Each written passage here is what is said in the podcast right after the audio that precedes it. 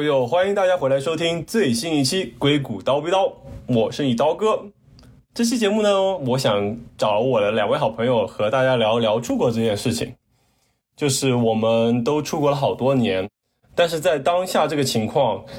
疫情的到来、环境的巨变、中美关系紧张，出国留学和工作在二零二零年都变得不那么容易。有很多人想出来工作和留学。却因为签证和中美关系的原因不能成行。那么这次机会呢，我也想请我的两位嘉宾，也是我的两位同学，我们来一起回顾一下过来这么多年在美国的留学和工作的经验。就是说，我们来看一看出国这件事情到底对我们有什么大的影响，我们到底是怎么看待这件事情的。好，不如就先有请两位嘉宾做简单的自我介绍吧。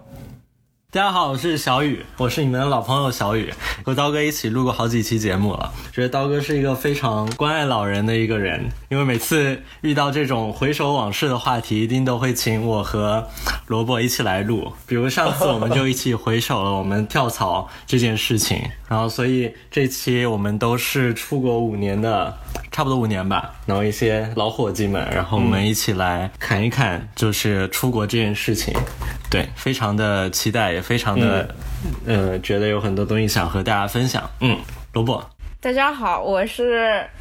受到关爱的另外一位老人，也是大家老朋友萝卜啊，之前也 上过刀哥刀哥的节目好几次吧。嗯，这次这个像刚才小雨说的，这个又有幸和刀哥和小雨一起回首一下往事。嗯，突然这么客气。来，我来再替两位嘉宾再做一个简单自我介绍。他们都没有提到自己的身份，他们的身份是我的本科同学，以及他们俩都现在在硅谷湾区的某大型互联网公司工作，分别在不同两家公司。然后现在我们都是在五年前，其实真的对我来说，我这真的是刚好五年前，literally 五年前这个时候来到美国的，这是啊，五年了，整整五年了，感觉也是一个非常好的时间节点，我们一起来回顾一下出国这件事情。哇，就我可能呃稍微特殊一点，因为我大四也在这边，所以说就是我是六年多几个月，应该是。嗯，我是一四年七月底。对，那你是比我们早一点。我和我和刀哥差不多，我也是二零一五年，不过比你可能早一个月，因为我们是八月三十一号开学嘛，所以我是八月三十号，二零一五年八月三十号，呃，落地美国。对，嗯，对，我就觉得就是也是一个非比较好的时间点，我们来一起回顾一下当年。所以说，你们俩一开始是什么时候种下出国这个种子呢？就是什么时候开始想，就是说自己要有出国玩或者是出国工作学习的一个念头呢？我的故事非常简单，就是就是家里人觉得出国比较好，然后当时比较听话，所以说我就 说出国吧。嗯，那当小的时候没有说什么看一些外国的节目，或者是因为一些原因说对外国有所憧憬吗？我们家好像就是从我刚上大学的时候，然后就觉得哦，以后可以出国呀之类的。如果家里条件允许的话，就是还是会考虑这条路。所以说之后也没有嗯太多其他的争执之类的吧。嗯嗯嗯，好了，没了，这是我答案，so simple。小雨。我可能就没有家里的一些因素，我更多是自己的一些亲身经历，让我下决心想要在本科毕业之后出国这件事情。因为是这样的，就是在大三的时候嘛，嗯，然后我们学校是有一个去 UC Davis 的一个学习的一个项目。大概学了四个月吧，然后我就报名了一个项目。其实那次才是我真正的第一次出国，是在一四年的春天。那个时候参加了一个项目，第一次来到美国，然后感受到美国这边教育，然后第一次在一个很遥远的地方去自己一个人生活，然后觉得一切都很新鲜。然后那次过程，我遇到了一个非常非常好的一个老师。然后当时我在他实验室去做一些研究，然后最后呃也出了一些成果，然后他也很照顾我，然后帮我去了解美国这边教育系统，以及我如果之后想要出国各种细节。然后我感觉他是在这方面给了我很多启发和一些思想上交流。然后就在这次经历之后，我是在大三下学期，也就是快到大四的时候才下决心啊，我大四是要准备去走出国申请这条路的。然后那个时候因为呃下决心没有很早嘛，所以特别仓促，我就在很短的时间就一直去。嗯，科 GRE 啊、托福啊这些事情，然后就很仓促准备各种申请材料，所以我觉得我更多的原因是因为那次的在美国留学的这个短暂的嗯这个经历，然后让我有这个决心。嗯嗯。最后，小雨在非常仓促的情况下，仓促的申请到了 CMU 的王牌项目。哦，没有，这就是实力啊！哎，那我 Q 一下刀哥，刀哥是为什么？呃，我其实怎么说也比较简单嘛，就没有什么纠结。我就很很小，因为家里有亲戚。在国外工作，所以说就从小他们回来过年的时候会给我带一些新奇的国外的东西，和最重要可能是一些小零食、小巧克力，以及一些新鲜的故事，就让我从小对国外有所憧憬。然后上了大学之后，我当时也觉得是因为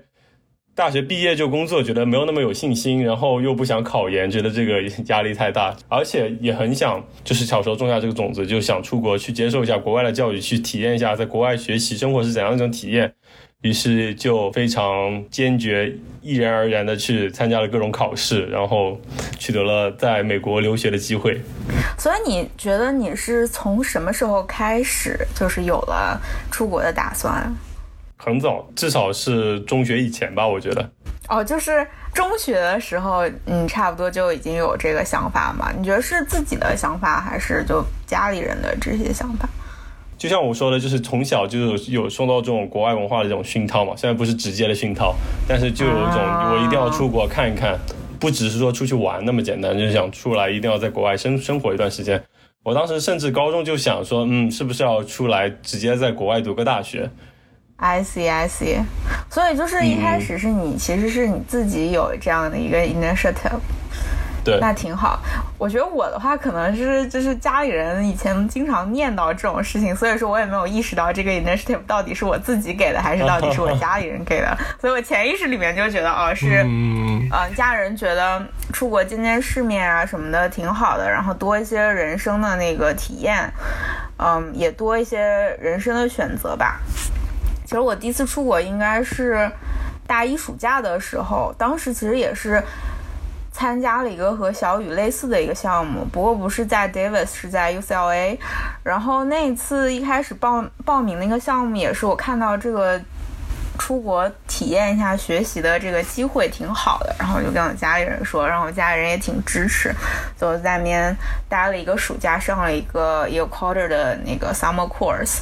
其实当时很多事情也不懂，我也好像没有遇到过像小雨那么幸运遇到贵人啊之类的。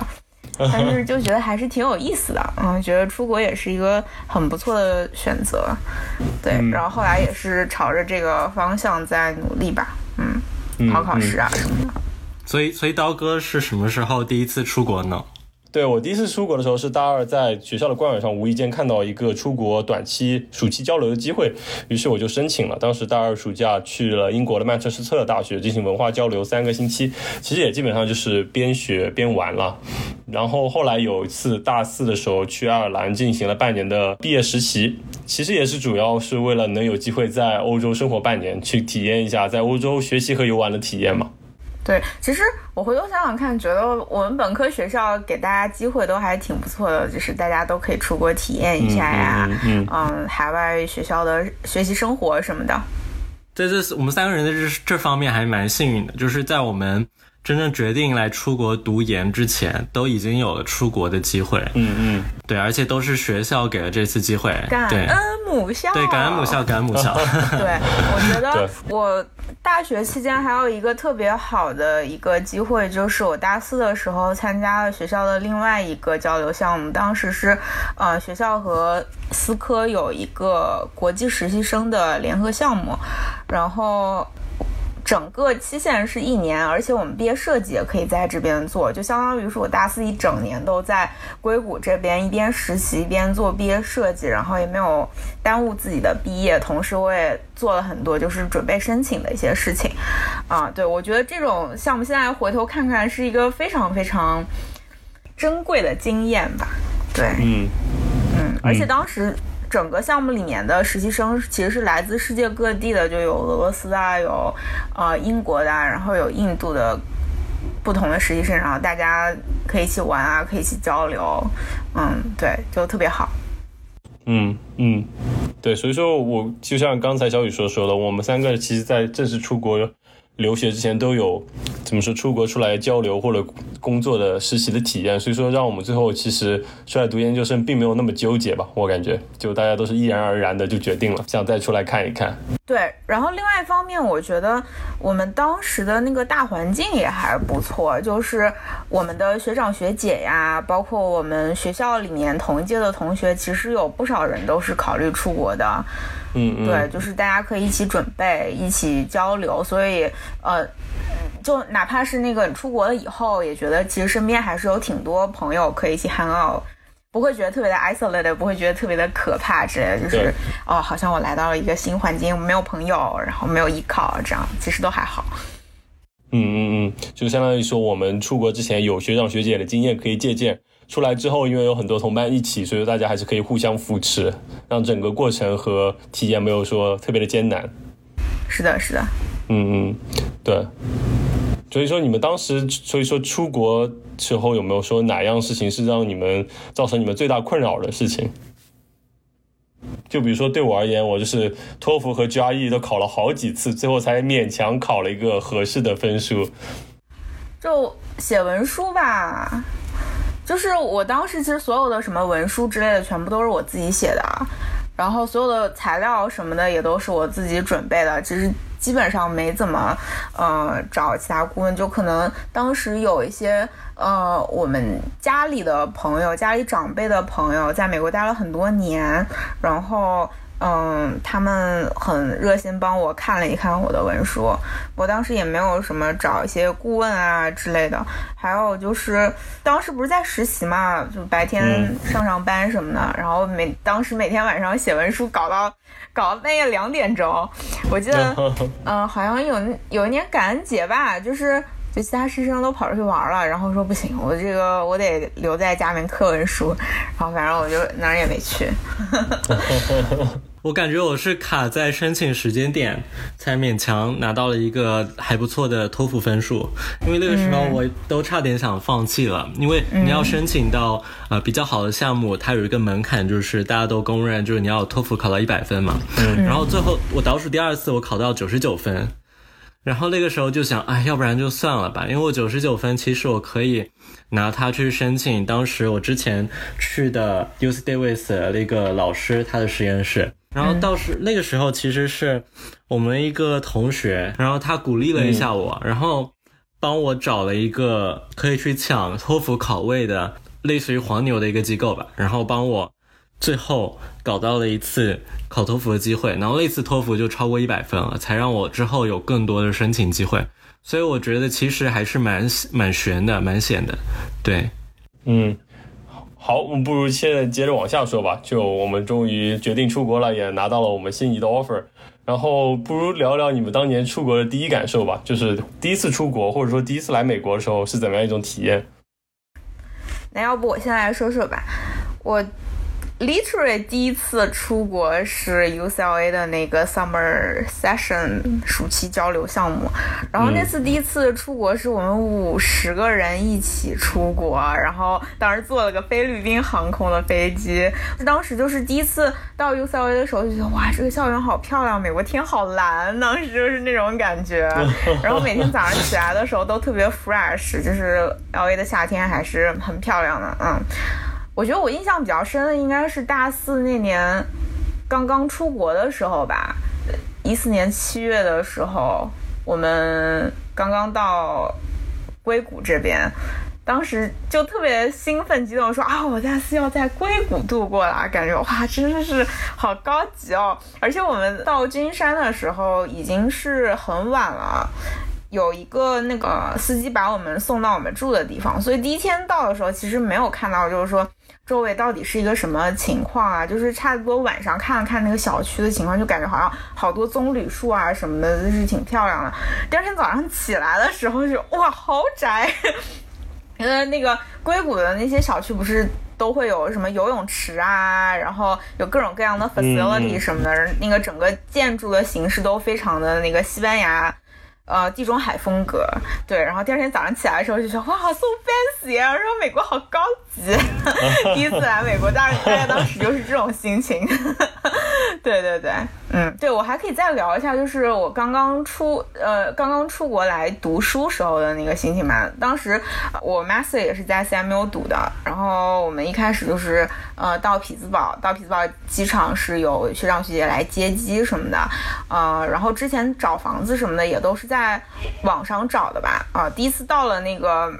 住的地方，其实还是有一些失落的，因为那个房子里面就是空空荡荡，什么都没有。第一天我就在那边睡了个床垫，因为床垫是从那个那种贴吧上面找的那种二手床垫，然后说先用一下什么的。对，就是那个就是第一第一次出国读书时候的感觉，还是稍微有些心酸，嗯。差不多是这样。嗯，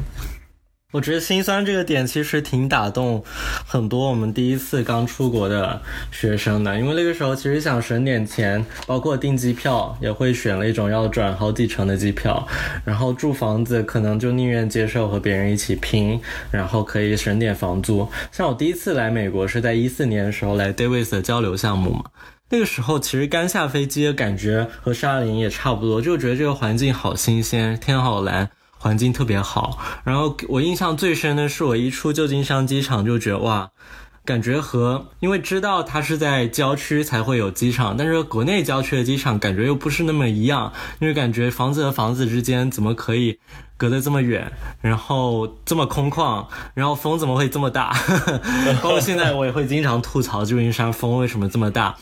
但当时其实我并不是一个人来的嘛，我们是有一个团队，我们学校其他有加起来有八个人，然后我其实是作为队长，我要安排接机各种事宜，然后去和当地负责接机的那个公司打电话交流。当时特别心酸，就是刚下飞机时候，那时候英语也不是很不是很流利，然后就磕磕绊绊的。当时我就和负责接机的那个公司在聊，我们可以在哪里见面的时候，就聊这件事情。我在旧金山机场东跑西窜，花了半个小时才确定了。哦，原来他们是在一个电梯的某个出口等我们，然后我才把我们那个团队一起带过去。就是还是会有一些很心酸的过程，尤其那个时候我还记得我满头大汗。但是，一到学校之后，你会发现，哎，就是对方接洽一些人员的热情，一下子就让你放松下来。然后包括你可以，就他们是很了解你们这些人的背景，然后包括之前有很多来这边的学生嘛，所以他们会非常体贴的，就是让你很快融入当地的一些生活，还会专门有上一些课来跟你讲一些你可能在这边生活上课过程中遇到的一些中美文化差异，然后会专门有一些 orientation 来讲解这些东西。当时就觉得其实还。蛮贴心的，就很快融入进来了。然后具体说学习过程中有什么很大区别，其实我觉得相似点更多。就是我觉得像我们学校，其实很多国内学校和美国这些很多学校教学方式上都是比较自由的。我觉得唯一让我觉得有一点区别的地方，就是之前我可能会觉得哦，很多美国大学是不是就很放养式的课程都很水。怎么样？然后等我参加这个项目，我才发现，就是其实国外的课程设置是比国内很多的大学要精致的多，也更用心的多，而且那个难度和强度其实也要大得多。然后那段时间就是不只是生活上自己要一个人克服各种心酸，然后学业上也比自己想象的要艰辛的一些，就是并没有自己想象的说啊，我是经过高考千军万马过独木桥时怕还会怕你们这些美国的破大学。就是当时有时候会有一种傲慢嘛，就是我们会觉得可能我们的那种应试制度之下的那种经历，会让我们能够更容易适应这种学习环境。其实还是有很大区别的，对。所以就这件事情来看，我觉得就是在美美式教育体系下，你去感受过，还是会可以觉感觉到我们国内很多大学教育是有很多要提升的地方。嗯，你要说英文的话，我相信我当时怎么说印印象最深的。七年前了，也已经就是我当时第一次去英国，到了之后去买第一顿饭，去 Subway 就是那个快餐厅，需要买一个 sandwich，然后哇，太艰难了，鸡同鸭讲，他也听不懂我讲什么，他我也不懂他是什么意思，我最后只能这个指指那个指指，最后反正就拿到了一个，我也忘了什么味道，反正我只记得那个艰难的点餐过程。哦，对，而且刚来美国的时候，我觉得那个钱也是一个很很大的 point。就是第一次我们来美国交换的时候，大一呃暑假的时候，我们一起去那个三藩的 cheesecake factory。但是学生嘛，觉得好贵啊，一个 entry 二十多块钱。结果我们四个人一起 share 了一个 slice 的 cheesecake。那个服务员好像就是看我们就觉得啊，这帮人好像话也听不懂，然后点菜点那么便宜的，就当时感觉有那种那种特别特别好笑的一些回忆啊。是啊，就回想起那么多年前刚来的经历，就觉得还是啼笑皆非。但是真的也住了那么多年，其实也感觉好像也已经非常习惯在这边生活了。所以说，你有没有觉得，就是来美国之前会有很多，比如说对美国的一些幻想，然后来了之后是破灭了，还是得到了印证？有没有什么特别印象深的？我觉得倒不至于到破灭，我觉得更多是你会从非黑即白的思维里面进阶到更以灰度的。一个视角来看待这个世界，比如说，如果没有来美国之前，我可能会觉得美国这里好那里好，或者这里坏那里坏。然后，比如说，你会说这里的空气，然后这里的言论环境，然后说这里的教育制度多么多么先进，然后会说这里的种族歧视多么严重，然后这里的各种枪支多么危险。就是你很多时候会把它的好和坏都显得特别特别极端。那你来美国之后，发现其实很多。这些我们看到的东西，它确实是真实存在，但是更多时候是生活的一个片面。然后我就会觉得，嗯，它更多只是两种不同文化意识形态下的一些切面。然后在这个过程中，我会更感觉到，哦，其实我们更多的是一些共同点。然后我们大家都是普普通通的人，然后大家也都有自己对于美好生活的追求。嗯，我觉得我感觉到更多是这种。呃，相似性吧，就更多的没有感觉到所谓的文化冲击，因为其实现在我们去美国那个时间点，也并不是中国刚改革开放的时候，大家对西方文化接触那么那么少。其实就是我们去美国的时间点，就是中西交流，包括我们学长学姐去美国的人也很多，就是大家对美国相对有一个很深入的认识了。然后我觉得更多是。在我们有了一些认识、一些 context 情况下，对我们之前的一些想法一些修修正吧。然后我会更多看到一些相似性，然后会觉得比我来美国之前还要更容易去融入这里的一些环境。我我是这样想。是，其实我觉得我刚来美国的时候。呃，这个社会的包容性还是挺好的。就比如说你在街上碰到一些陌生人啊什么的，他们可能会，呃，愿意帮助你，或者是呃，愿意跟你打招呼之类的，就感觉还是 in general 挺 friendly 的。对，嗯，对。然后我个人感觉的话，就是的确就是有一些，比如说画面，原来会觉得可能美国的制度的确好，民主科学，但是来了第二年就是美国的大选。当时看了美国大学的整个过程的各种各样的新闻之后，就觉得对这个制度，也不是说一下就幻灭了，就觉得认清了，没有一个制度是绝对好的。就像刚才小雨所说的，不是非黑即白，很多东西都是灰度的，它既有好的也有坏的。就我就也能看到，通过在美国大选看到美国社会的很多问题，然后。也会觉得不是说美国住宿都会比中国好，也不会说美国有很多地方很差，其实是其实也有好可取的地方。对，我觉得对于那些国内对美国心存幻想或者心存一些严重偏见的人，如果他们有出国这个机会，嗯，确实肯定会打破他们的一些幻想和偏见。然后逛了一圈，你会发现，哎，其实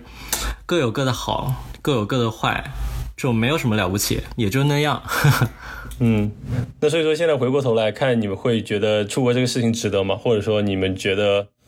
怎么看待出国这件事情？我觉得我们三个人回答应该都是一样的吧，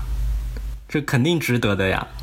对吧？我不相信你们两个人会有 不一样的意见。对，反正我身边接触过所有现在还在美国的朋友，嗯，回想到出国这件事情，我觉得最大的感受就是它肯定是一个非常非常重要的人生选择，然后这个人生选择是对我们的经历产生非常非常大的影响，然后这个影响它的正面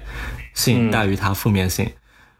就拿我自己来说吧，我为什么觉得这么值得？我觉得出国这件事情给我带来最大最大的好处是，它让我比一直在在国内有更多了对生活进行自由选择的权利。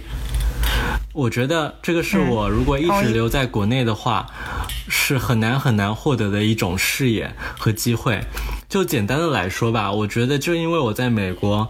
因为我幸运的能够在硅谷一家科技公司工作。然后这两件事情加起来，让我现在对自己的生活有更多自由掌控权。我可以不需要去九九六加班，我可以每年觉得累的时候，我可以就申请一个 PTO，就带薪去其他地方生活旅游一段时间，然后可以不用那么的 care 别人对我的想法。然后可以对自己的生活，对自己想要做什么有更多自我思考的时间和选择的权利。就比如说，我现在还在还是单身，然后没有什么家庭的负担。然后，如果我现在觉得这份工作，我现在不是特别特别想干了，我觉得我就可以有机会换去其他国家，然后找另外一份工作。生活一段时间，这些都是在美国的学习工作机会带给我的一个一个机会，所以我觉得这个是对我人生改变最大的一个地方，就是这种自由。我觉得如果一直待在国内，是很难去看到和很难去对自己的未来会有一些憧憬的。对，嗯，我也觉得特别同意，就是出国的这个选择，其实带给。我自己最大的一个 benefit 也是自由吧，人生选择上的自由，嗯，心态上的自由，嗯，少了各种外界压力或者是约束的一些自由吧。嗯，是的，但其实对我们来说，其实我们有个好处，就是我们专业在美国比较容易留下来，能找工作。但是就可能，就比如说我有很多的朋友，他们之前就会考顾虑到，因为可能出国读了一两年的硕士之后，就必须得回国，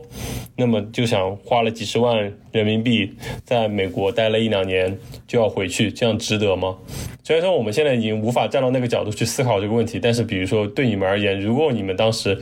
不得已要回国工作，你你们还会当时选择毅然然出国吗？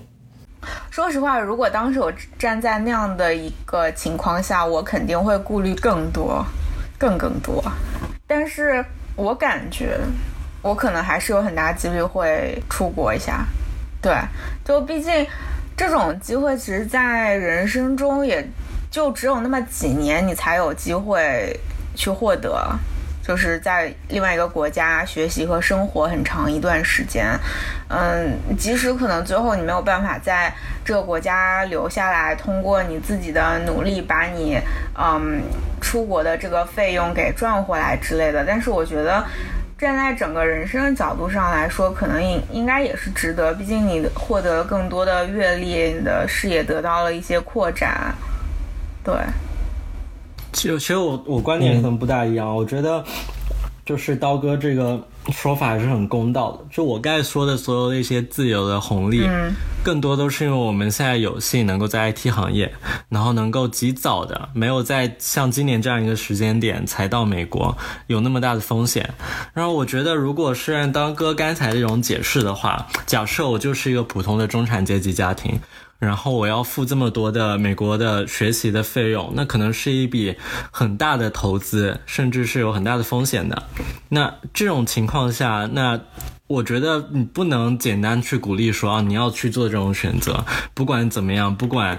这笔钱，对的你今后要花多大的努力去把它挣回来，你都要去做这个。我觉得这样是不公平的，你还是要结合自己的实际情况。那如果你是站在当时那个时间点，你现在是读一个在美国很好就业的专业，然后你也申请到了一个很好在美国找到工作的学校，那我觉得我肯定会去鼓励他去做这个选择，哪怕那个投资对他们家庭可能是有那么一一点点的负担。我还是会更多的鼓励他去能够朝那个方向走，但也要结合你具体的家庭情况嘛。我所以我觉得我们之所以现在能够说这些话，是因为我们有幸能够有这样的经济条件，以及能够在当时那个时间点来到美国进入这样一个行业。如果真的是家里有一定的这样的局限性，以及并不是。读一个在美国这么好就业机会的话，我真的会劝他要再三考虑这件事情。我会劝他说，如果你真的很想出国，你可以等你在国内积累到一定的呃经济能力之后，然后你自己用自己挣来的钱去出国。因为我们身边其实有不少朋友是这样做的，包括我在研究生同学有一位，他就是在腾讯工作一年。然后就用自己的钱，然后再加上一些家里的少部分资助，然后来美国读的书。我觉得这样会比你盲目的坚持要出国是一个更明智、更成熟的选择。嗯，对对，我觉得，嗯，我需要说一下，就是刚才我说的那个立场，首先我没有鼓励任何人的意思，呃，这个是我自己想，如果说我站在。刀哥所描述的那种情况下，我自己可能会的选择。然后再一个，刚才想到一个情况是，如果说我在正常的年份，但是我并不是学计算机，我可能是学二次之类的，所以说有很大的风险，我没有办法留下来。那我到底应该出国还是不应该出国？对我觉得，如果说我是站在那种立场下，比如说我是一个学二次的学生，那这个出国这件事情到底对我自己职业发展有没有帮助呢？我觉得我的答案可能是。对我自己职业发展是有帮助，所以说我还是会选择出国这条路。对我觉得，不管最后的结果如何，大家在考虑是不是出国这件事情，还是要结合自己自身情况考虑啦。嗯，对啊，是啊，我觉得你们俩都讲的挺好的。就像我刚才也提到，就是我们是一个比较特殊的专业吧，就是计算机在这边还比较容易好找工作，然后其他的专业来说就不一定能那么轻松的在美国。找到工作或者是解决身份的问题，那么值不值得花几十万出国留学？可能对很多国内的中产阶级都是一笔不小的数字，也和一个值得好好思考的问题吧。但是这个的确要看个人吧。就比如说，就我个人而言，如果家里能负担得起，我还是非常愿意能出来的。因为就像我说的，从小就有颗出国的梦想吧。我就很想能去各个国家、各个地方能工作或者学习体验一下，能更多的去探索这个世界吧。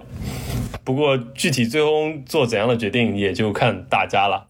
有时候也真的很难说，说做一个决定，说一定会怎样的结果。有时候也是你做完决定之后才知道这个决定对你有多大的影响吧。至少我们三个人还比较幸运，现在回过头来看，觉得出国这件事情对自己的人生还是一个比较正面的影响的。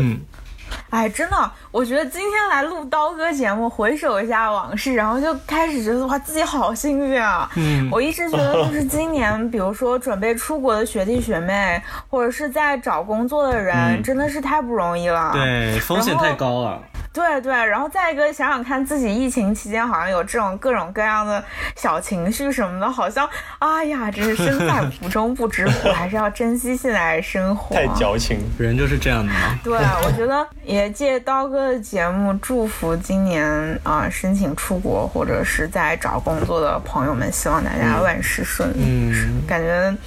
现在大家都挺不容易的。嗯嗯。对，是是。然后我们算是遇到了一个比较好的时候，感觉我们那个时候好像计算机还没有那么腾飞，这个真的是这个行业。哎，我记得我当时大二选计算机，因为我们学校是大二才开始细分专业嘛。然后记得当时计算机的录取门槛真的很，不能说很低吧，就没有那么热门。对，那个时候那个时候最热门的，我们学校是光电和控制嘛，然后。当时有一大部分有一大部分可能算就是，哎，为什么计算机录取录取的绩点要求这么低？大概至少前一半吧，你至少你的绩点排名在前一半的人，你都是进计算机是没有什么压力的。然后那个时候觉得哇，这这个专业怎么没什么人选啊？会不会以后有什么问题啊？然后现在再看一下，就他不只是怎么能进这个专业问题，很多学校就感觉完全为了和计算机挂上钩，就生映照出来很多呃有的没的的专业。我觉得真的是一个很幸运的一个事情，嗯，这就是时代的发展，嗯。我是真的觉得，好像从我们下一届，或者是我们下下届，尤其我们下下届开始，就是整个行业好像就腾飞了，就是大家都开始削尖了脑袋往这个专业走。对，但是也其实这两年也可以看出，这个我们行业已经。已经度过了那种快速增长期、那种红利期，对，开始趋向于饱和和进入一个平台期。就从我们在这边找工作的情况，我们其实也可以明显看出，我们后两届找工作的难度已经比我们更高了。嗯，对，申请也是。是的，而且再加上现在这个疫情这个状况，所以说在这种现在这种环境下。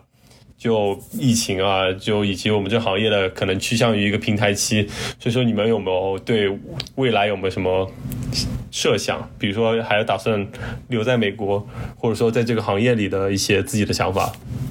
我觉得我自己的话，至少在我可预见的三到五年之内，我还是会留在美国。发展的，因为我觉得我现在在的这个环境，然后我说的是工作环境，以及我现在做的这份工作是我喜欢的工作，而且我非常 appreciate 我现在的老板，以及呃我做的这个事情，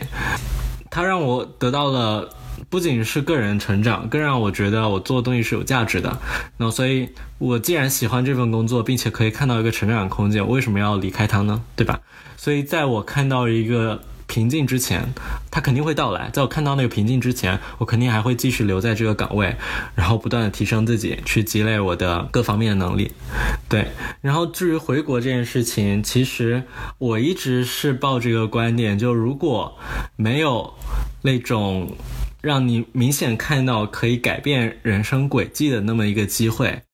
我很可能不会选择回国，因为对于我们现在已经在美国生活过很多年的人，回国其实是一个非常非常大的 risk，因为你可能你。面临的工作环境，然后社会环境，然后你面临的各种压力会完全不一样。而且你一旦回去，你改主意了，想要回来，那个难度可能会比我想象的要大得多。因为我之前和有类似经历的一些学长有聊过，所以我觉得在没有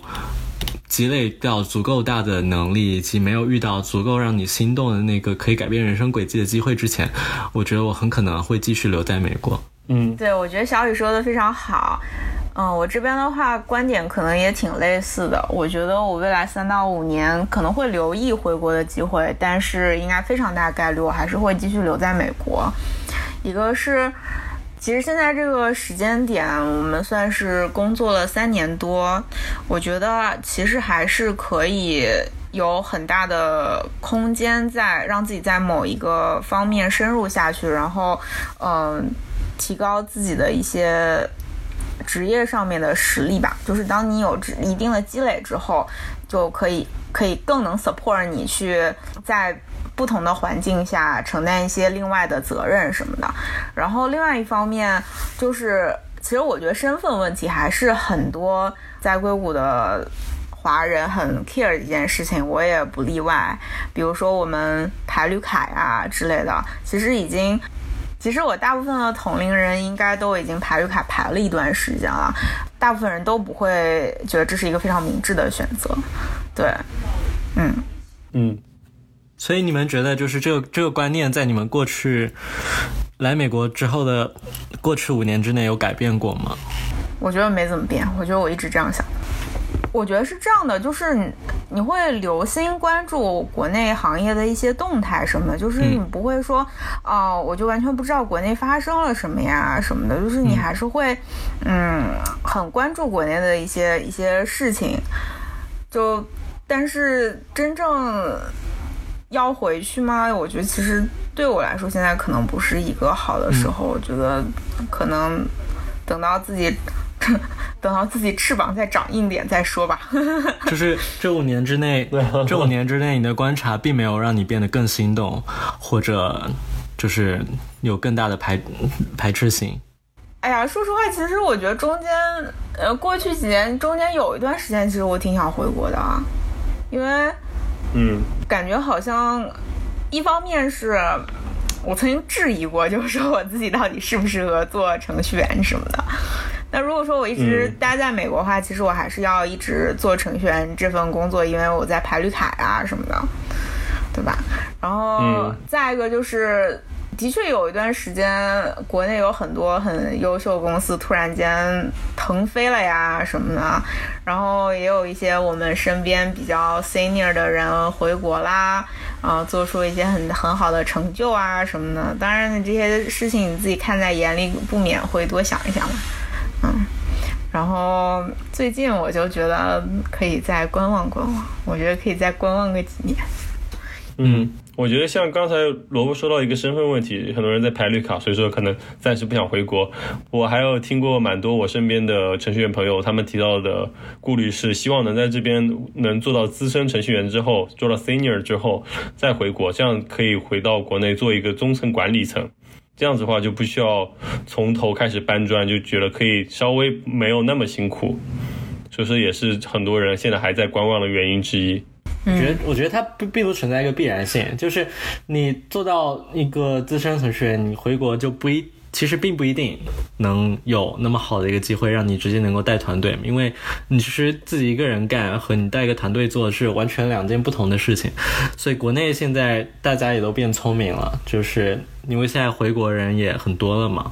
就是有海外工作背景的人在国内也很多，大家也并不会觉得现在 FB 或者 Google 光环就像以前那样那么耀眼，你回来就一定能够独当一面。所以我觉得。更多的还是你要考虑到自己是不是真的有那个能力，然后回国是否能够受得了国内那个压力，还有公司对你的期望。对我刚才其实也想说这一点，其实真的就是做到一个很很高的 level，也不一定能代表回国了以后就真的能找到合适自己的岗位吧。一个是。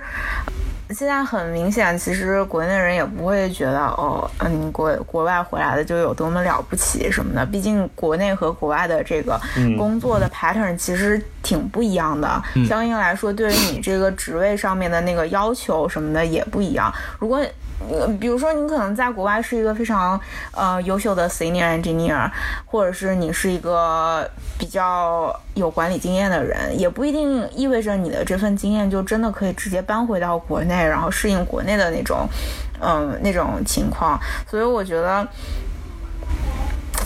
怎么说，我个人认为，如果说想要回国工作的话，还是应该要早做打算，可能要多了解一下。国内的情况究竟是怎么样的？国内对于你的能力水平的期待是什么样的？然后相应的来培养一下自己某个方面的技能什么的。嗯，对，我觉得挺好的。也总结一下，大家就是都还是处于一种观望的状态，所以说我们就再看吧，说不定之后可以再录一期专门关于出出国的节目，让大家做更多的分享。那么这节目到最后，不如小雨和萝卜想一想。如果要对现在在国内观望、想要出国的人，你们有没有什么想对他们想说的，或者可以总结一下今天所聊的内容？觉得有没有什么对他们的建议和意见？不如等到疫情过去了再看吧。这个是真的。是啊，肯定要等疫情结束，然后中美关系稍微稳定一点了。对。然后你再去做任何选择，会风险更小一点。但现在这个时间点的话，虽然，嗯，就虽然看起来好像，嗯，美国这边形势不是那么的好，但总体上，我们今天聊的是出国嘛，对不对？为什么变成了来美国？这其实是两个不同概念，就是在很多中国人眼里，外国其实指的都是美国，就这是我们一种偏见。那我想说的就是。如果你家里不缺钱，家里有矿，能出国还是出国。对你的年轻、年轻时、年轻时候经验积累，然后，对，这这这这是一件，这是一件你绝对不会后悔的事情。那但前提是你家里有矿。然后，如果你家里就是出国这件事情，家里会有一定经济负担的话，我还是鼓励你出国。然后，但是你这时候可能需要做更多的权衡。然后，我会。更加的去像告诉你说，出国这件事情，你会会让你的人生变得很不一样，你会获得很不一样的阅历。即使你最后因为工作原因没办法留在美国，没办法像我们一样能够这么幸运在美国找到一份很好的工作的话，那我觉得它很可能是另外一笔。改变你对这个世界看法的一个很宝贵的财富，所以总体上我还是更鼓励大家去正面的看待这个选择的。嗯嗯，就我觉得出国总的来说是也是一种投资嘛，就是你人生中的一笔非常重要的投资。嗯，可能所有投资你都会想一下这个投资的回报率怎么样。然后我个人觉得出国这件事情跟很多的嗯。因素都有关系，比如说你个人的情况、你家庭的情况、整个社会的情况，然后还有你所处的行业的情况，它都可能都会影响你整个出国选择回报率。所以说，大家可以嗯根据自己的情况，然后来决定一下。对，